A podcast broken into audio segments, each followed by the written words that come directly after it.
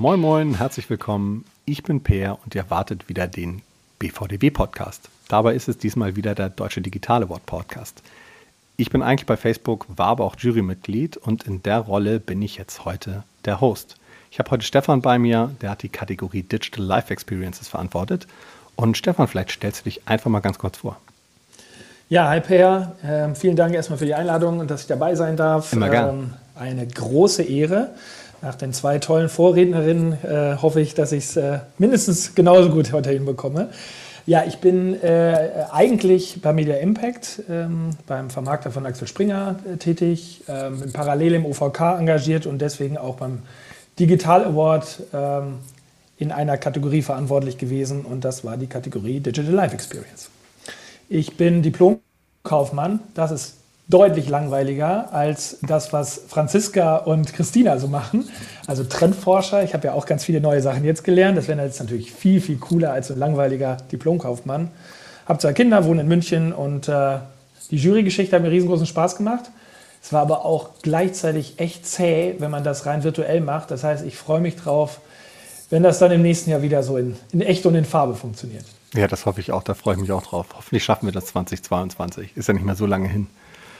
Du warst in der Kategorie Digital Life Experience, hast du gesagt. Ähm, erzähl mal so ein bisschen, was bewertet man da und was kann man sich vielleicht auch grundsätzlich überhaupt unter der Kategorie vorstellen? Ich glaube, das ist nicht jedem da draußen klar.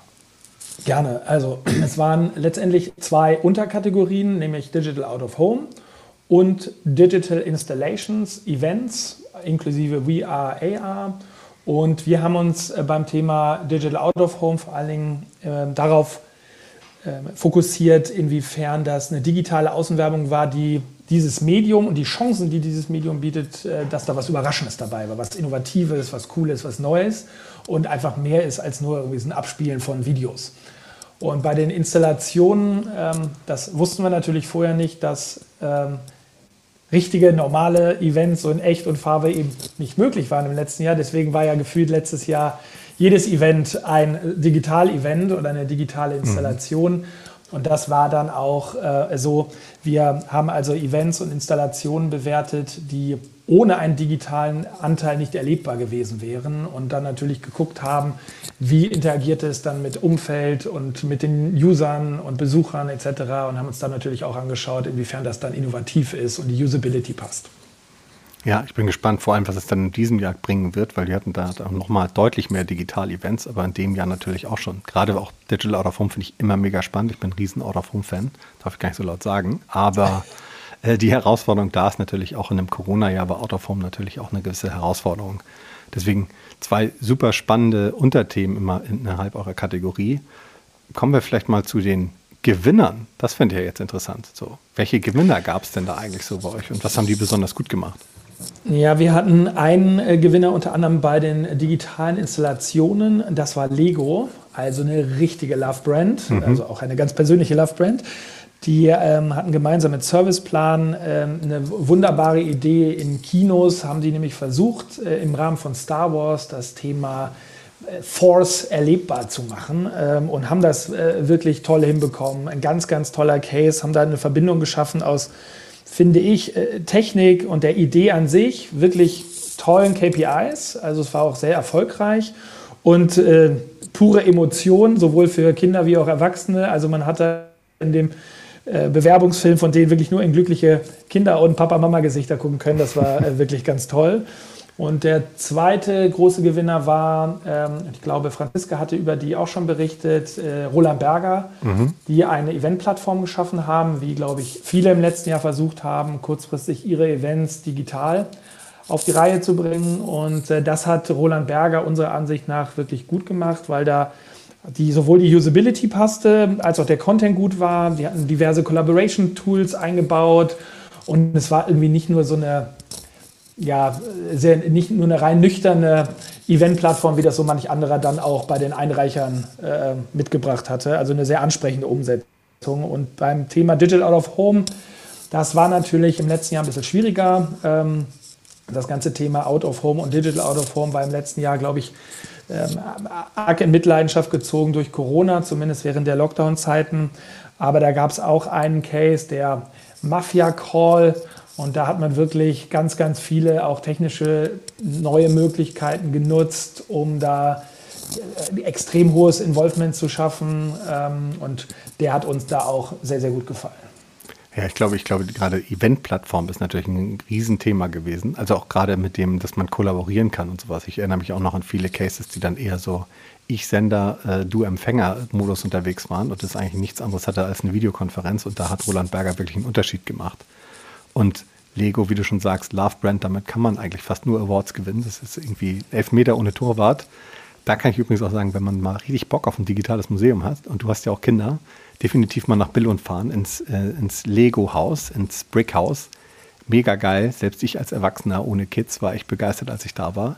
Mega geil auch aus Digitalexpertise heraus, weil du hast ganz viele Selfie-Maschinen und, und Standorte, an denen du Fotos machst, ohne dass du selbst dein Handy rausholen musst. Und sowas ist mega geil. Falls du noch nicht da warst, äh, fahr da mal vorbei. Ich hoffe, ja, das hören deine Kids jetzt nicht.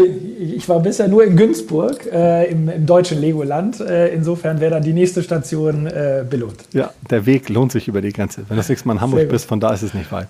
Okay, gut zu wissen. Perfekt. Ähm, man, man lernt ja aus Fehlern, um so ein bisschen wieder zurückzukommen. Es gibt natürlich irgendwie bei vielen Einreichungen gibt es natürlich ein paar Gewinner, die wir dann irgendwie feiern, aber es gibt natürlich auch immer Menschen, die nicht gewinnen und Unternehmen. Und vielleicht hast du mal einen Tipp an die, was gefehlt hat. Also warum hat der eine oder andere vielleicht keinen Metall gewonnen? Was war da deine Expertise drauf?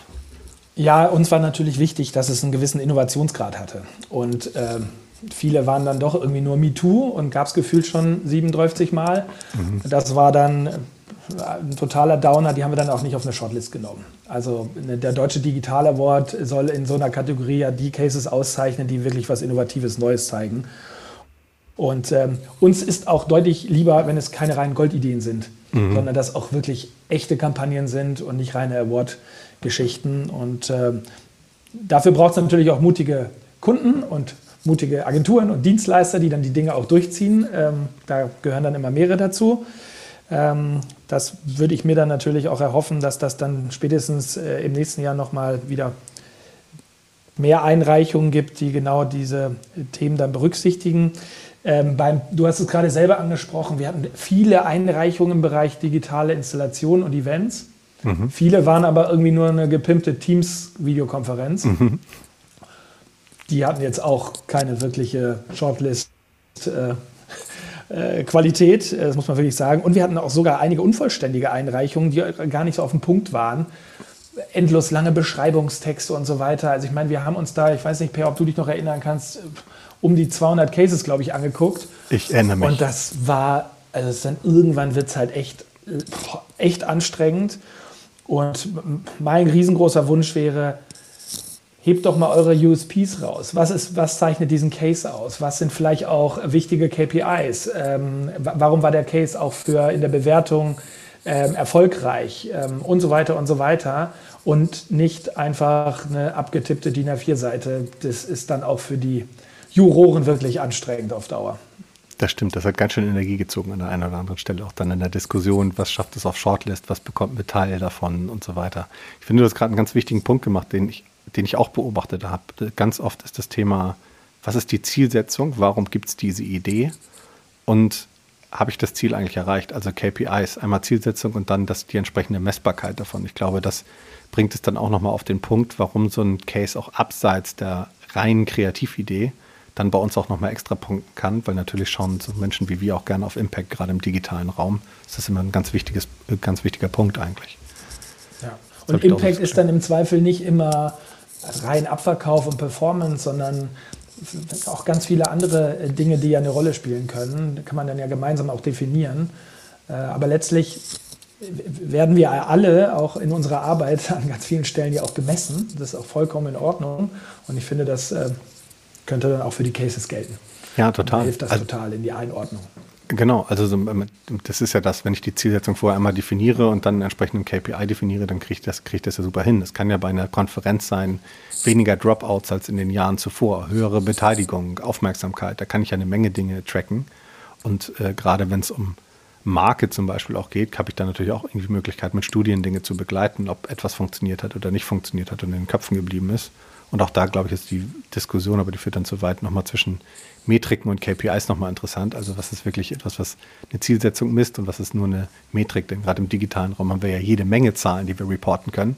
Und da geht es uns als Juroren dann häufig nicht darum, eine Vielzahl an Zahlen und Metriken zu bekommen, sondern die wirklich aussage, aussagekräftigen KPIs, denke ich mal.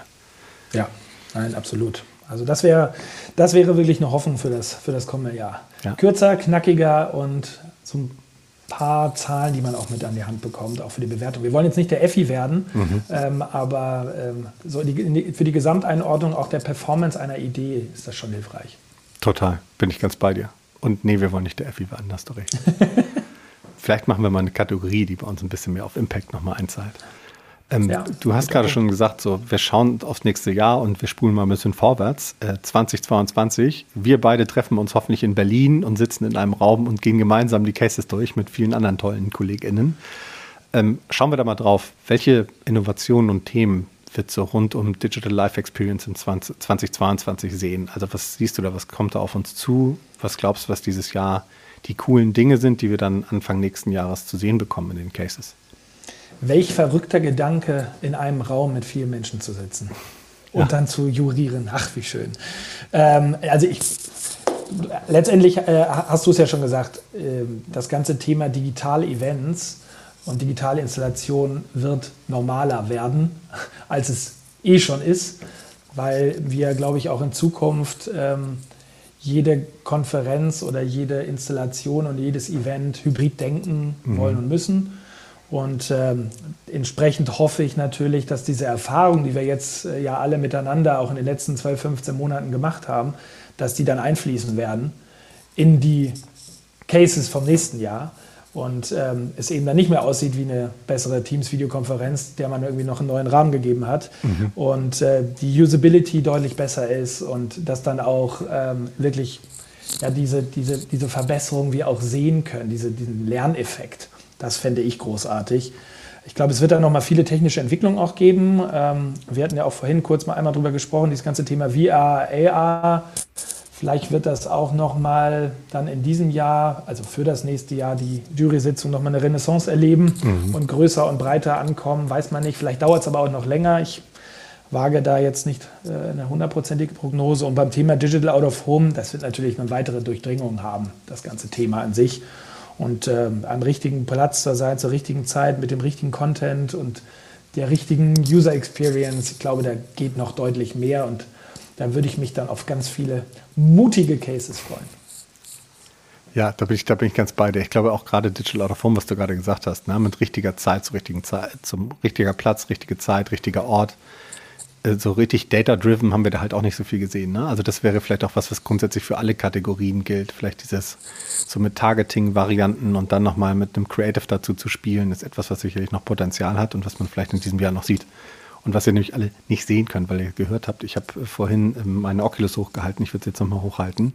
Äh, ich glaube, dass auf dem Thema VR und Konferenzen und hybride Veranstaltungen, dass da noch eine Menge passiert als auch, glaube ich, dass es sehr, sehr coole VR-Cases geben kann. Da schauen wir mal, was das Jahr so bringt. Äh, Freue mich, wenn ihr dazu Dinge einreicht. Und vielleicht auch nochmal, wieder nochmal einen Gang weiter, weiter runtergeschaltet und wir gehen vielleicht nochmal ein Jahr weiter. 2022 lassen wir mal hinter uns. Ähm, wie siehst du das Jahr 2025 und darüber hinaus? Also wirklich mal einen Blick in die Zukunft. Was glaubst du, was da noch so richtig abgeht, abseits des jetzigen Status, was jetzt so geht? Ja, ich glaube, es, es, wird sich äh, extrem viel rund um das ganze Thema Nachhaltigkeit drehen. Das wird das riesengroße Nicht-Trendthema sein, sondern das wird einfach ein Thema sein, was so viele Facetten auch haben wird, wo, äh, glaube ich, ähm, sich alle Unternehmen mit befassen müssen. Und zwar nicht nur unter diesen Umweltgesichtspunkten, sondern auch mhm. vielen anderen. Da wird es darauf ankommen, sind Nachhaltigkeitsbestrebungen auch wirklich nachhaltig oder ist es irgendwie nur ein bisschen anpinseln? Mhm. Ich glaube, das wird ein riesengroßes Thema sein. Da glaube ich auch, dass da viele Cases äh, kommen werden äh, aus diesen Bereichen.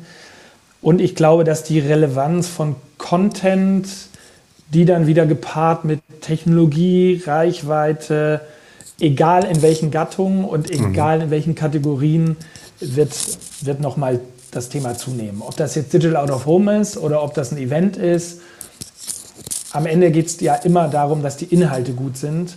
Und ich glaube, darauf werden sich alle Beteiligten, die ähm, in, in, in unserer Branche unterwegs sind, nochmal zunehmend Gedanken machen. Das glaube ich auch. Wie sie mit richtigem Content zur richtigen Zeit am richtigen Ort sind auch. Ja, und das, das glaube ich, ist ein ganz, ganz valider Faktor. Und, ich, und das, was du auch sagst, das Thema Nachhaltigkeit wird uns garantiert über 2022 hinaus begleiten. Und ich glaube, das wird noch eine sehr, sehr spannende Diskussion in der Branche, weil das sehr, sehr vielschichtig ist. Also alleine nachhaltige Media, dann was zeigen wir überhaupt an Creatives, was vielleicht auch auf das Thema Nachhaltigkeit einzahlt oder sowas, was bildet noch ein altes Weltbild ab, was zeigt eine wunderschöne, grüne, nachhaltige Zukunft und sowas in der Kommunikation. Da gibt es, glaube ich, noch ganz, ganz viele Diskussionspunkte, würde sich wahrscheinlich schon fast ein eigener Podcast für anbieten, nur über das Thema Nachhaltigkeit in der Kommunikation zu sprechen und was wir da alles so für Hebel haben, die wir alle gemeinsam bedienen können. Absolut, ja. Ja, cool. Ähm, Stefan, ich bin schon durch mit meinen Fragen. Danke dir erstmal, dass du dir Zeit genommen hast, das mal kurz mit mir zu schnacken. Sehr gerne. Also ich, ich hoffe, wir beide sehen uns nächstes Jahr wieder, wie wir schon gesagt haben. Hoffentlich äh, real life, hoffentlich dann auch mit einem Kaltgetränk in der Hand. Und äh, ihr da draußen seid gespannt. Wir machen weiter mit dem Deutschen Digital Award Special und weiteren Jury JurymitgliederInnen. Und ja, bis bald. Ähm, bleibt dran. Danke dir, Stefan. Bis dann. Ciao, Vielen ciao. Vielen Dank, Paya. Ciao.